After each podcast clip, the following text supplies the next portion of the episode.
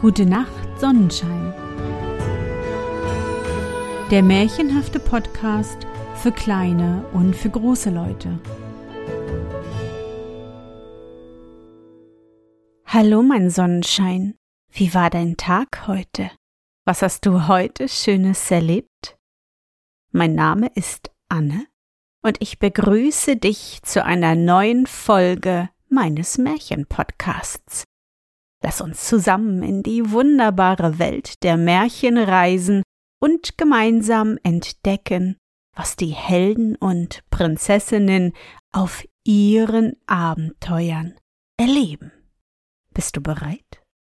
Dann kuschle dich fest in deine Bettdecke, nimm dein Lieblingskuscheltier in den Arm und wenn du magst, schließe die Augen und folge mir ins Märchenland. Das Rosenmädchen Eine Waldfrau hatte einen armen Waisenjungen, der sich verirrt hatte, mitleidig in ihr Haus genommen und pflegte ihn wie eine rechte Mutter.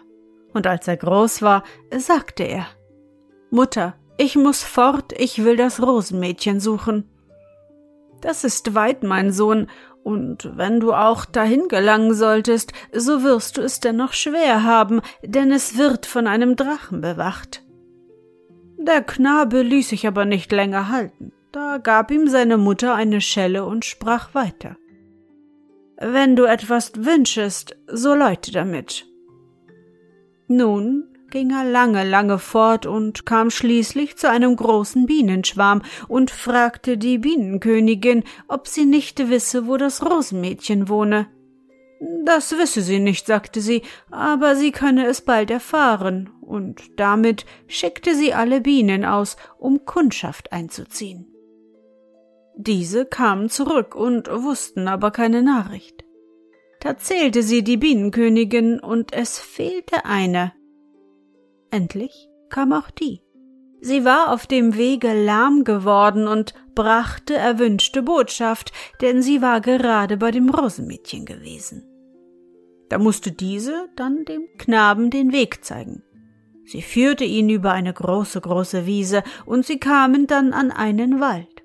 Und am Ende des Waldes wohnte das Rosenmädchen in einem großen Schloss. Der Knabe verdingte sich nun da als Gänsejunge und weidete immer in der Nähe des Gartens. Hier sah er das Rosenmädchen jeden Tag, wie es unter den Blumen wandelte, und es war so wunderschön. Da hörte er, das Rosenmädchen fahre jeden Abend in die Stadt zum Ball. Und als es Abend wurde, nahm er seine Schelle und läutete. Da stand plötzlich vor ihm ein kupfernes Ross bereit, und daneben lag ein kupferner Mantel. Sogleich legte er diesen um, setzte sich auf das Pferd und zog in die Stadt. Auf dem Balle ging er stets mit dem Rosenmädchen, und das hatte seine Freude an dem schönen Jungen. Und noch ehe der Ball aus war, machte er sich heimlich fort, setzte sich auf sein Ross und ritt heim. Am anderen Tage erzählte das Rosenmädchen seiner Mutter von dem schönen Jungen mit kupfernem Mantel, doch dieser hütete schon wieder als armer Hirtenknabe die Gänse und blickte nur verstohlen in den Blumengarten. Den folgenden Abend zog das Rosenmädchen wieder zum Ball. Der Hirtenjunge schellte abermals, und ein silbernes Ross stand gleich bereit und ein silberner Mantel lag daneben. Er warf den Mantel um und zog in die Stadt auf den Ball. Hier sprach er wieder die ganze Zeit mit dem Rosenmädchen, und das hatte seine Freude daran. Doch noch ehe der Ball aus war, eilte er hinaus, setzte sich auf sein Ross und flog fort. Und am folgenden Morgen erzählte das Rosenmädchen abermals seiner Mutter von dem schönen Jungen, wie er jetzt mit einem silbernen Mantel bekleidet gewesen. Dieser aber hütete wieder die Gänse und blickte verstohlen in den Blumengarten. Die Mutter war nun begierig, den schönen Jungen kennenzulernen und fragte ihre Tochter, ob sie ihn denn nicht gekennzeichnet hätte. Das Rosenmädchen sagte, nein. So nimm denn zum nächsten Mal ein wenig Pech mit, und wenn er mit dir tanzt, so wickle es ihm ins Haar. Und am Abend fuhr das Rosenmädchen wieder auf den Ball und nahm auch Pech mit. Der Hirtenjunge holte seine Schelle hervor und läutete. Da stand ein goldenes Pferd bereit und ein goldener Mantel lag daneben. Er hüllte sich schnell in den Mantel, schwang sich aufs Ross und war bald in der Stadt. Auf dem Ball ging er gleich wieder zum Rosenmädchen und tanzte mit ihm. Da wickelte es ihm ein wenig Pech ins Haar. Und als der Ball zu Ende ging, eilte er hinaus, schwang sich auf sein Ross und war bald wieder daheim. Am Morgen erzählte das Rosenmädchen wieder seiner Mutter von dem schönen Jungen, wie er jetzt in einen goldenen Mantel gehüllt gewesen und wie sie ihm während des Tanzes Pech ins Haar gewickelt habe.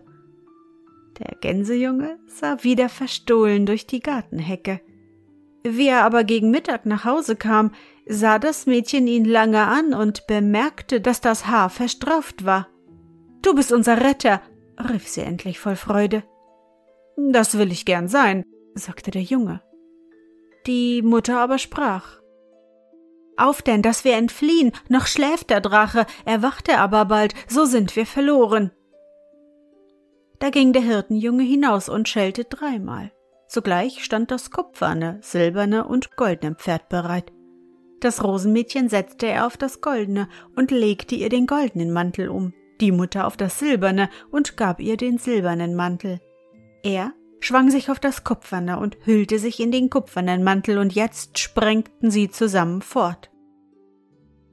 Im Schlosse überlag ein mächtiges Fass mit drei eisernen Reifen.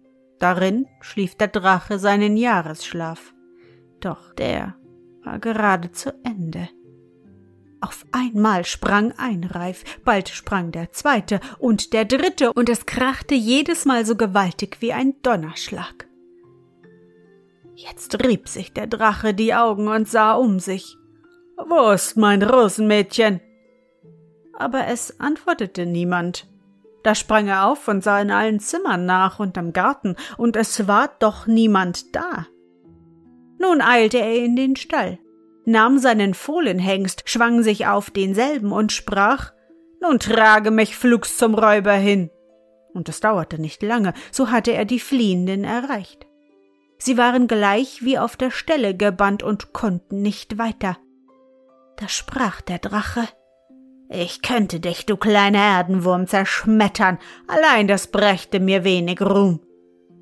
Dann nahm er dem Knaben die Schelle, die drei Rosse, das goldene und silberne mit dem Rosenmädchen und seiner Mutter und zog zurück. Noch einmal sah er zurück und höhnte den Knaben. Du könntest das Rosenmädchen wohl erlösen, wenn du ein Ross wie ich von meiner Mutter bekämest, allein das wird nie und nimmer geschehen. Damit zog er heim, legte sich wieder in sein Fass zum Jahresschlaf, und die eisernen Ringe legten sich von selbst darum. Ach, das Rosenmädchen und seine Mutter waren nun wieder einsam. Es pflegte am Tage die Blumen und abends zog es nicht mehr auf den Ball, sondern dachte immer an seinen Retter. Der Knabe aber ging immer fort und suchte die Mutter des Drachen. Da sah er einen Raben, der hatte sich in ein Netz verstrickt. Der Rabe bat den Knaben, er möge ihm heraushelfen, er werd's ihm einmal vergelten. Der Knabe machte ihn frei und der Vogel flog fort. Wie er weiterkam, sah er einen Fuchs, der steckte in einer Falle und konnte nicht fortkommen. Hilf mir, sprach dieser. Ich will's dir vergelten. Der Junge machte ihn frei und der Fuchs lief in den Wald.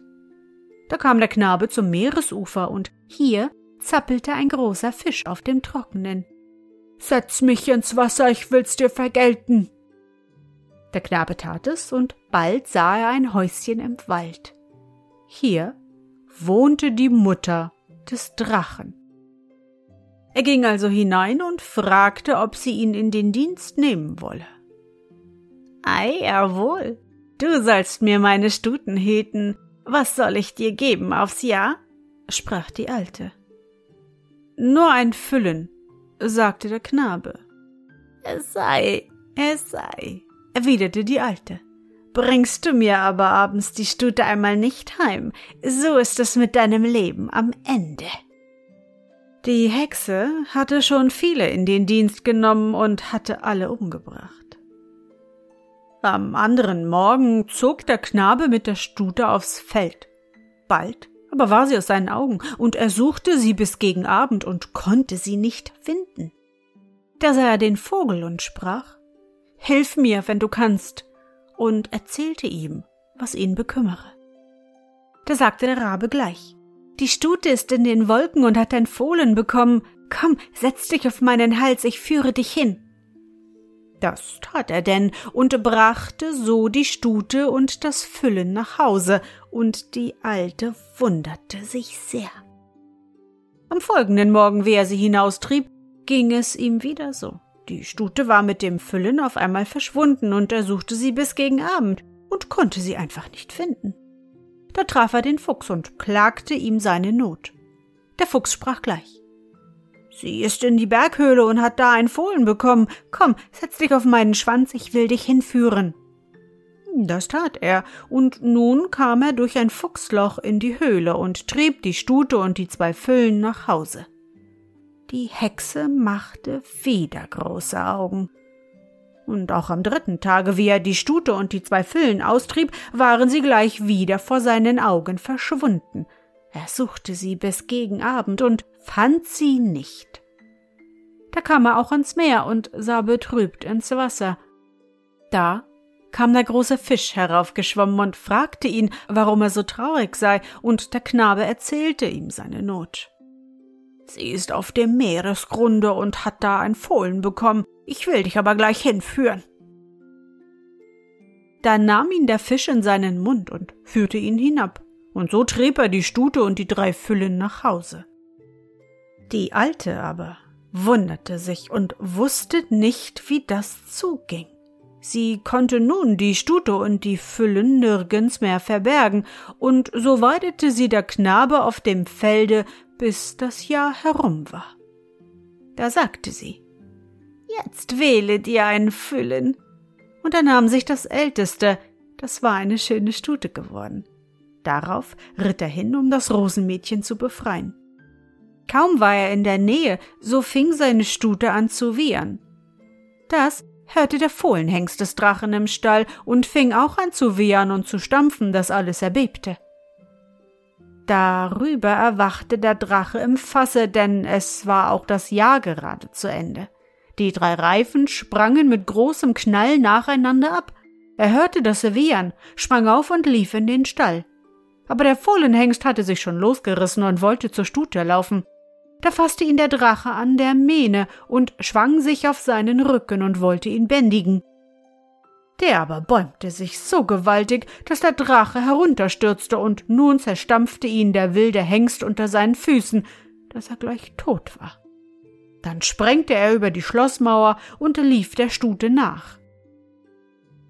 Als aber der Knabe am Schlosse angelangt war, sprang er gleich ab und stieg über die Gartenhecke hinüber und grüßte und empfing das Rosenmädchen.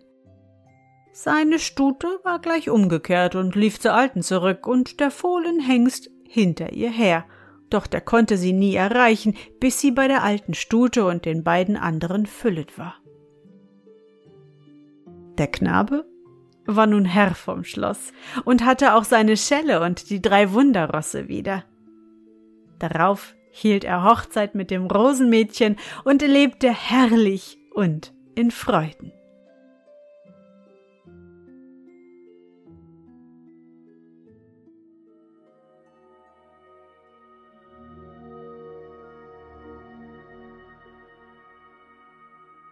Na Sonnenschein, bist du noch wach?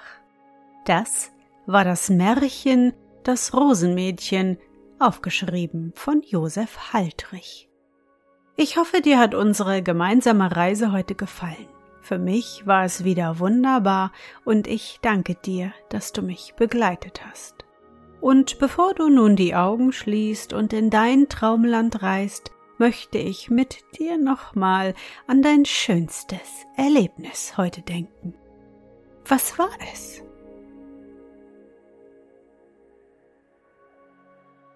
Ja, vielleicht habt ihr im Kindergarten oder in der Schule einen wunderschönen Drachen gebastelt und heute war es endlich windig genug, um ihn fliegen zu lassen. Hui, wie hoch er gestiegen ist. Versuche dich an dein schönstes Erlebnis heute zu erinnern.